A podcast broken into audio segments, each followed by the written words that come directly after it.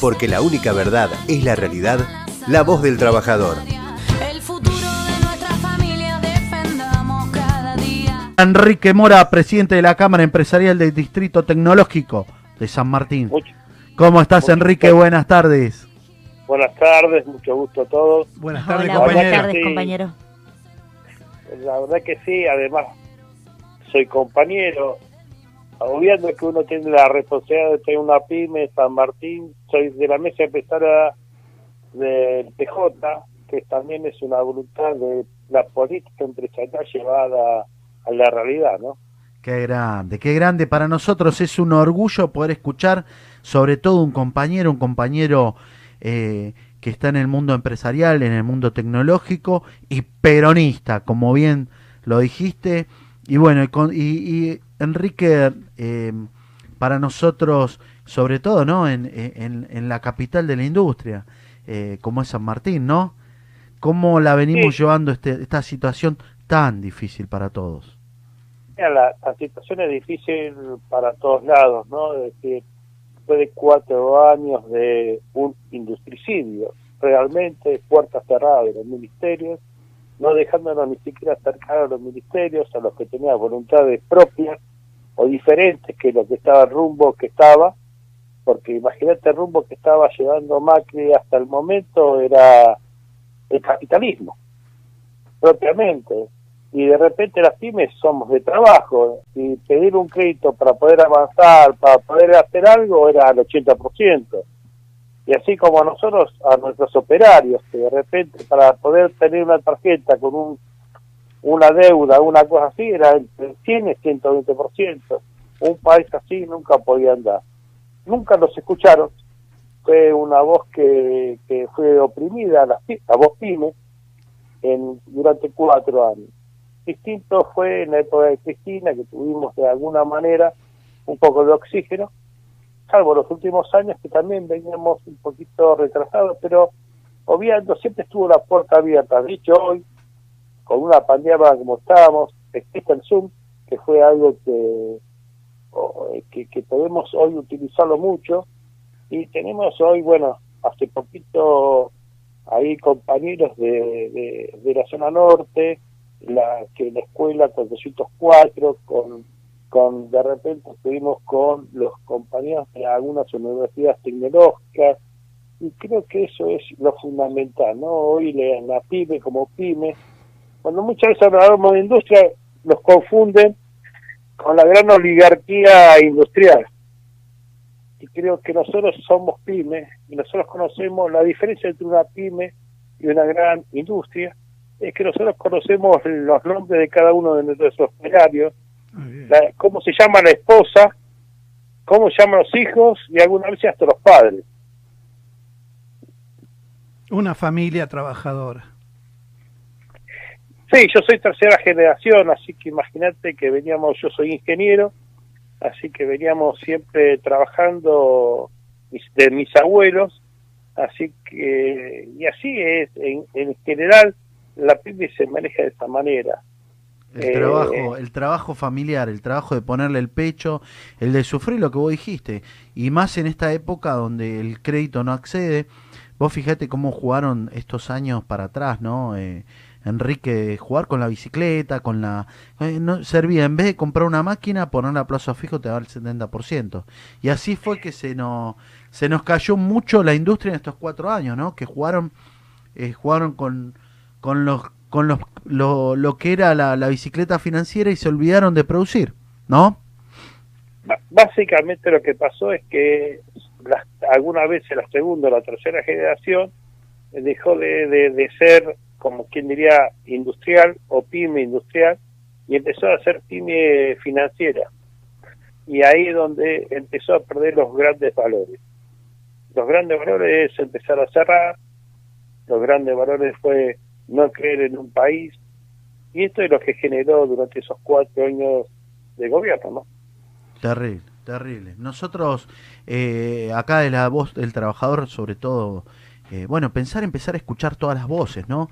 Eh, también hemos creído que, y creemos y estamos convencidos que hubo un estado presente, hoy estamos hablando como noticia de que salió la, la tercera el gobierno ya anunció la, La tercera cuota del IFE. la tercera cuota del IFA y es muy importante. Eh, ¿Cómo lo ves? Eh, ¿Cómo lo ves desde, desde la pyme? Contanos. eh, acceder a, a, sobre todo para, para una ayuda muy importante del Estado.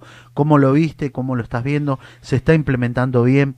¿No se está implementando? Contanos un poco para que podamos escuchar y escuchen los trabajadores sobre todo. Sí, mira, a ver, primeramente eh, el IFE es algo necesario, no sé si entendieron que a nivel, va a ser no solamente a nivel del AMBA, sino a nivel nacional del IFE, Claro. Que, es, que es una apertura muy grande, es un presupuesto importante que se va a dedicar a eso desde el gobierno, porque entienden que el IFE solamente a, a el AMBA, que era el peor lugar donde estaba, hoy eh, la pandemia llega a todos lados. Eso por un lado. Por otro lado, sí, las pymes, eh, tenemos el ATP, que es el 50% de los sueldos que por lo menos no nos paga el Estado, y más a las empresas que están hoy todavía no están pudiendo trabajar. Eh, eh, esos cuatro años que yo te decía, la desinversión, la, eh, dejar cerradas las empresas y demás, es la cruel realidad que he trasladado hoy a una pandemia, ¿no? Porque después de cuatro años te agarra una pandemia y ya no estás ni preparado para soportar algunas cosas.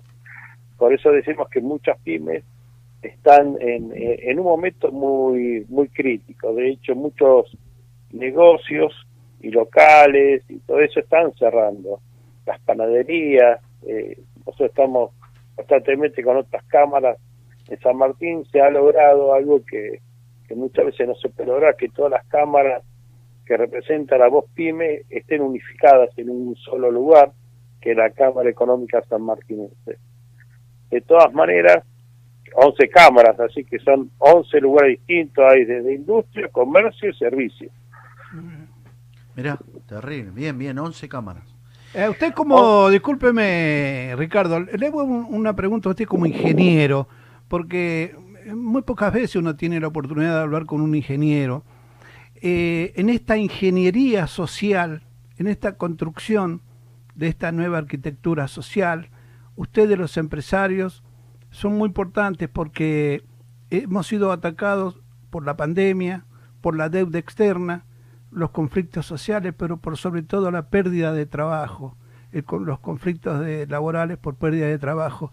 De manera que para usted, que es ingeniero, por eso siempre dice el ingenio, ¿cómo ve usted esta nueva construcción de esta ingeniería social nueva y cómo cree que podemos salir?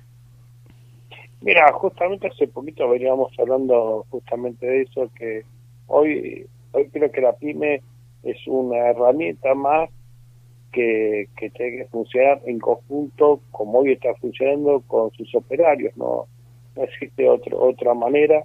De hecho, yo he escuchado a algunos multinacionales específicamente que siguen aprovechándose del caos y de los de esto que son las grandes superficies, que son los bancos, que son lo- las grandes usinas, se puede decir, que de repente es energía, gas y, y teléfono, y siguen aprovechándose de, la pyme. Cuando el Estado salió los primeros ATP eh, que, que dieron garantías propias, no las dieron, dieron una tasa un 24%, que es alta, porque la pyme en, en una pandemia la estuvo vendiendo de todas maneras, las pymes que están trabajando y con este tema que yo te estaba comentando, que las cámaras se unificaron, estamos tratando de no solamente dar lo que dice el Estado, sino darle un porcentaje por venir a trabajar. En realidad el riesgo de la persona también está ahí. Y empezar a, hacer los protocolos realmente como se tienen que hacer. Y, y, y eso es un poco lo que yo digo, no, no, basta de que el operio va por un lado y la pyme va por otro. Hoy van, todos tienen que ir tomados de la mano porque si no, en realidad el problema acá es que la grieta la generamos nosotros sin querer. Y hoy no tiene que haber grieta, el país nos llevamos todo adelante, ¿no? desde el operario, el vecino, es decir, la compra que sea a productos nacionales, no a importados, eh, que, que la plata se gasta acá y la otra vez justamente veníamos diciendo qué poco que es el IFE, porque de repente un IFE de 10 mil pesos no le alcanza a la gente. Entonces, eh, porque es plata que volcás al mercado nuevamente. El tema es que se, tiene que ser ese IFE no solamente volcado en la tarjeta alimentaria o la tarjeta alimentaria no solamente para grandes superficies, sino tiene que ser para los pequeños eh, supermercados, pequeños locales, no solamente para superficies importantes.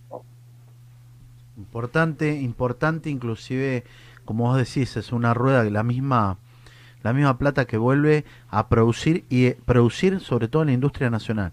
Eh, yo entiendo que necesitamos de, de volver a la, al oficio, es muy importante volver al oficio, muy importante que, que nuestros trabajadores empiecen sobre todo que haya una ingeniería en, y que haya una razón social de, de, trabajar mucho en lo tecnológico, en lo educativo y sobre todo, digo, en los centros de formaciones profesionales, como por ejemplo vos lo recién lo mencionaste, el 404.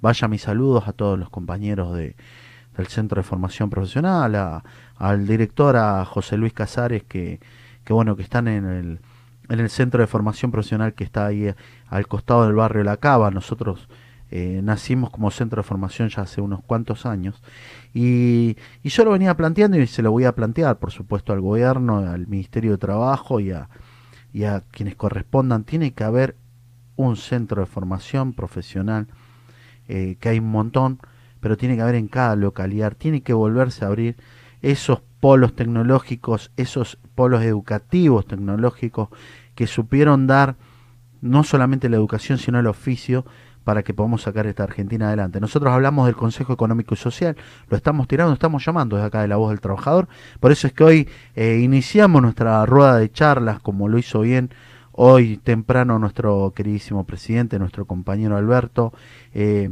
que se puso al frente, que dijo basta de grietas. Vos sabés que en este momento, mientras vos y yo podemos estar hablando, hay grietas muy grandes y nosotros necesitamos una Argentina de pie, una Argentina unida, una Argentina que entienda que producir, producir va a ser lo que nos va a sacar adelante, controlar nuestra materia prima, controlar sobre todo nuestros recursos naturales, controlar como estábamos hablando recién.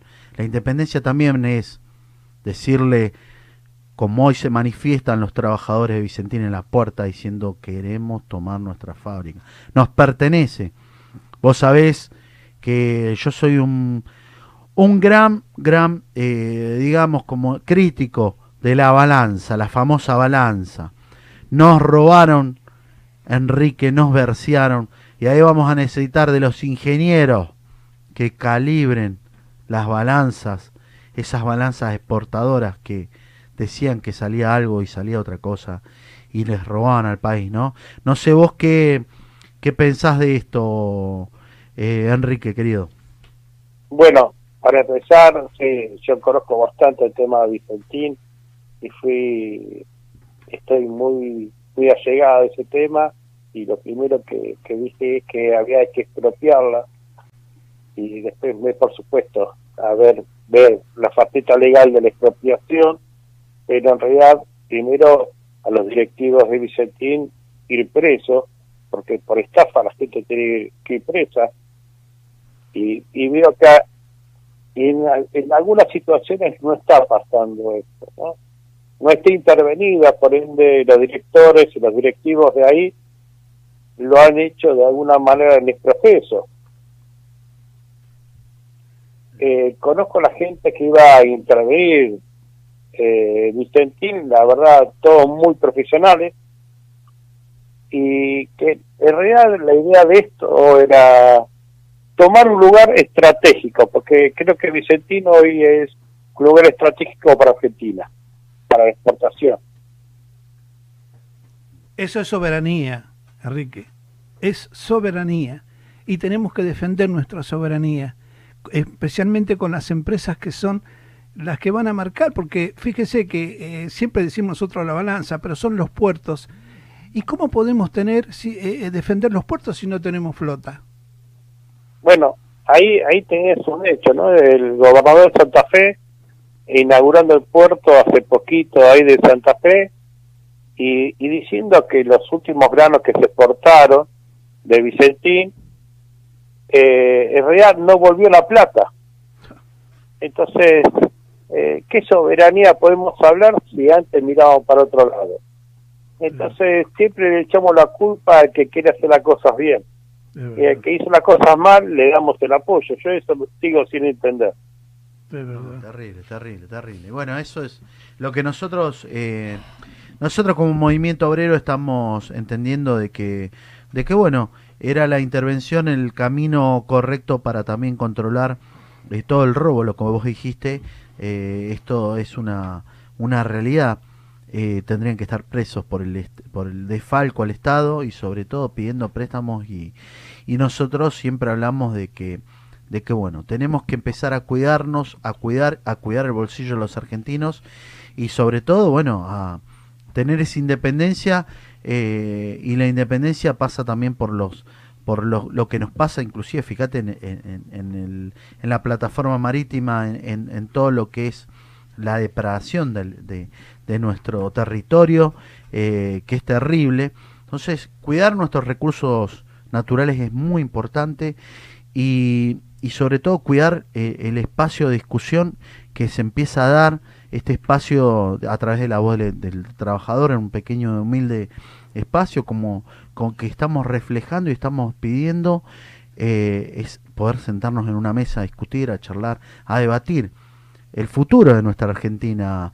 Y, y para nosotros es muy importante hablar contigo, Enrique, eh, poder empezar a, a dejar marcado en, en- en agenda. Eh, sabés que acá está la voz del trabajador para los pares, sobre todo para las cámaras. Es muy importante que nos conectemos después de, de esta, de esta entrevista, que es muy importante para nosotros, y empecemos a, a desarrollar el gran, eh, el gran acuerdo que está planteando nuestro presidente en lo local. Empecemos a charlar con, con las cámaras en cómo vamos a salir adelante, porque vamos a tener eh, muchas muchas bajas, lo sabemos, entendemos que, que los trabajadores eh, están siendo hoy por hoy ese, ese lugar de, de- donde, donde está padeciendo eh, el peor de los caos con, con la falta de trabajo, con empresarios que vos sabés que, que aprovecharon y se aprovechan. Nosotros le decimos el club de los llorones, eh, porque bueno, eh, se aprovechan de la situación y vos sabés que, bueno, y los que pagan son los, los, los indefensos y somos los trabajadores, ¿no? lamentablemente siempre las buenas decisiones de una empresa que tiene qué sé, 100 o 200 personas son las malas decisiones que vienen en cataratas, ¿no? Por eso digo que muchas veces en el gobierno anterior esas malas decisiones hicieron que hoy ese dinero que tenían, que lo tenían en, en exterior o lo tenían no ubicado en producción, se vea la empresa complicada. Vicentín, tiene mucho más lejos, ¿no? Que ha hecho eso, un desfalco de una empresa y en realidad ya hoy le debe a los pequeños productores, ¿no? ¿Qué es eso? Yo digo, este, en este momento hoy tenemos que pensar durante esta pandemia eh, que dure lo menos posible, pero eh, lo que dure eh, también acompañar de alguna manera al- a los trabajadores porque si sin los trabajadores nosotros no podemos hacer nada eso es eso es claro las máquinas sin una persona no puede hacer nada Eh, las personas que están nosotros la, la hemos durante muchos años profesionalizado en casi todas nuestras pymes ¿eh? pues yo nosotros hablamos con varias cámaras y son, todos opinamos lo mismo muchas veces nosotros hablamos de la estrategia el 4.0 que muchas veces es importante eh, y a ver, nosotros no podemos pedirle más a la gente. Hoy, tenemos que agarrar y empezar a trabajar. Y eso es una, una forma de recompensarlo. Eh, eh, discúlpeme, este, Enrique, usted habla eh, de un nuevo enfoque, eso se llama bien común, que es decir, productos que sean sustentables con desarrollo humano, y más que lo diga eh, de la parte tecnológica y que hable usted tan bien humanamente, eso quiere decir que también hay un cambio ahí, es la nueva ingeniería social que viene. Por supuesto, a ver, tiene mucho más lejos. Hablamos, ahí tenemos en la USAM que ha sacado un, co- un conjunto de equipo de COVID-19. Tenemos, bueno, hoy hablaba usted de la SAT 2 que ya está y ya están preparando un 3, que vamos a tener lo que es tecno- tecnología propia. Ya no saben que es tan importante lo que es tener un satélite propio eh, que eso. la autonomía propia es, es terrible. Y hace poquito, con el INTI, eh, se sacó un tejido para hacer un cubreboca repelente a lo que es la bacteria. La, las pymes seguimos trabajando, viendo el 4.0 y cómo seguir trabajando adelante, ¿no? Más significaciones, más, un montón de cosas y por supuesto acompañado con con nuestros eh, operarios para llevar eso adelante. Se llama soberanía en todo, en todo su esplendor. Mire, eh, ustedes de la parte tecnológica hicieron uno de los avances más revolucionarios que pudo tener el país, que es tener la soberanía comunicacional con satélites en el espacio. Pero también es necesario que ustedes, los ingenieros y la parte tecnológica, nos ayuden a desarrollar la ley de medios. ¿Cómo Bueno, eh, Vos lo- no sé si lo escuchaste a es el chivo de es el chivo del comandante le decimos. Vos sabés que el comandante, perdóname, comandante Castro, vos sabés que lo tenemos lo tengo acá al lado de eh, Julián Castro, te- te- el que te estaba hablando. Julián lo tiene de chivo a todos los a todos nuestros entrevistados le habla de la, la ley de medio que que es eh, eh, nuestro nuestro caballito de batalla, por eso te estaba hablando del tema de la ley de medios y y ese no, temor a- seguro. Sí, A ver, eso, la ley de medios, ante todo, es algo importante, como, eh, a ver, en realidad, o, o decir por la radio de ustedes o por, por la- los medios en general. Cuando hablo muchas veces de lo que es la radio, nosotros hace poquito en Quilmes, una, una cámara, una cámara, un- una radio también compañera, sacó los permisos de, de radio, oficializó eso. Si quieren, después yo les paso los teléfonos para hablar con ese chico, que es un empresario, que tiene una radio en Quilmes. Y es un compañero además. Y muchas veces la parte de medios también está que todo el mundo esté en la conectividad. Sabemos que tal vez acá en la provincia lo tenemos, pero vos te vas a Córdoba o te vas a otro lugar fuera de lo que sería el centro y no tenés internet, no tenés esto. Y en realidad lo que hace la tecnología es integrar a la gente y al no tener internet, no tener un montón de cosas, lo que te hace es alejarte de, de lo que sería la parte habitual. Mirá, vos sabés que eh, te cuento algo que me quedé cuando estabas hablando lo importante, ¿no? Fíjate lo que es, ¿no? Lo importante que es tener nuestro espacio, eh, sobre todo nuestro satélite, ¿no? Que nos hablaba, eh, estuvimos una, una entrevista con un compañero, un amigo, Carlos Rullero, que, es de Foetra y bueno, tiene un montón de afiliados en ARSAT, y, y nos contaba lo que era el espacio aéreo. Nosotros en la guerra de Malvinas, eh, eh, combatíamos y el espacio aéreo era alquilado a Inglaterra. O sea, el espacio, digamos, el, el satélite, era el satélite de Inglaterra. O sea, no teníamos nuestra propia tecnología en una guerra, eh, una cosa terrible. Y hoy cuando, cuando sobre todo es tan importante la tecnología que tengamos y, hayamos tenido nuestro propio nuestros propios satélites también quiere decir que tenemos nuestra propia eh, independencia tecnológica y en ese nivel, ¿no? Sí, por eso digo que eh, ahí en USAN hace poquito la parte de eh, comunicación, creo que es, han hecho relevamiento a nivel nacional de los lugares donde es obligatorio en las rutas nacionales tener internet y sin embargo en muchos lugares no tenían. Entonces digo, la falencia que esos cuatro años han dejado, ¿eh? que en muchos lugares dentro de lo que es la nación argentina, no solamente la provincia de Buenos Aires, sino en la nación argentina, ha dejado de tener comunicación. Y no me digan que por los ambientalistas y todo demás, que muchas veces aparece, pero en realidad es, la gente tiene que estar comunicada. Sí, sí, sí, totalmente, totalmente. Enrique Mora, realmente una, un orgullo, una para nosotros una satisfacción enorme poder hablar, poder hablar con, con vos eh, y sobre todo en este en este en este lugar tan importante que es para nosotros la voz del trabajador y poder empezar a tener en cuenta una agenda de trabajo agradecerte por esta comunicación agradecerle a todo a todos los, compañeros empresarios que, que pensaron en algún momento en que en sacar y piensan permanentemente en sacar a la Argentina adelante. Y creo que, que es importante el acuerdo social, es importante el trabajo que- que necesitamos hacer para adelante en construcción y en construcción la Argentina que viene que, y, el mundo que viene después de post pandemia va a ser eh, va a ser muy muy importante el unir voces unir cada uno eh, desde el lugar que está y, y poder poder practicar eh, la unidad y hacer patria como Argentina, porque va a ser muy, muy difícil. Te agradezco mucho el haber eh, participado de este programa eh, y saludo para todos y vaya para un saludo cálido para todos San Martín. Sé que para todos los compañeros de la USAN, para esos eh, técnicos que están pensando y para todo el ambiente empresarial que realmente piensa en la Argentina y, y piensa en sacarla. Eh, ya muchas gracias y bueno, eh, la voz de una pyme es parte de lo que hay que escuchar, porque nosotros pensamos hacia adentro, no hacia afuera. ¿Qué significa? Que pensamos en nuestra gente.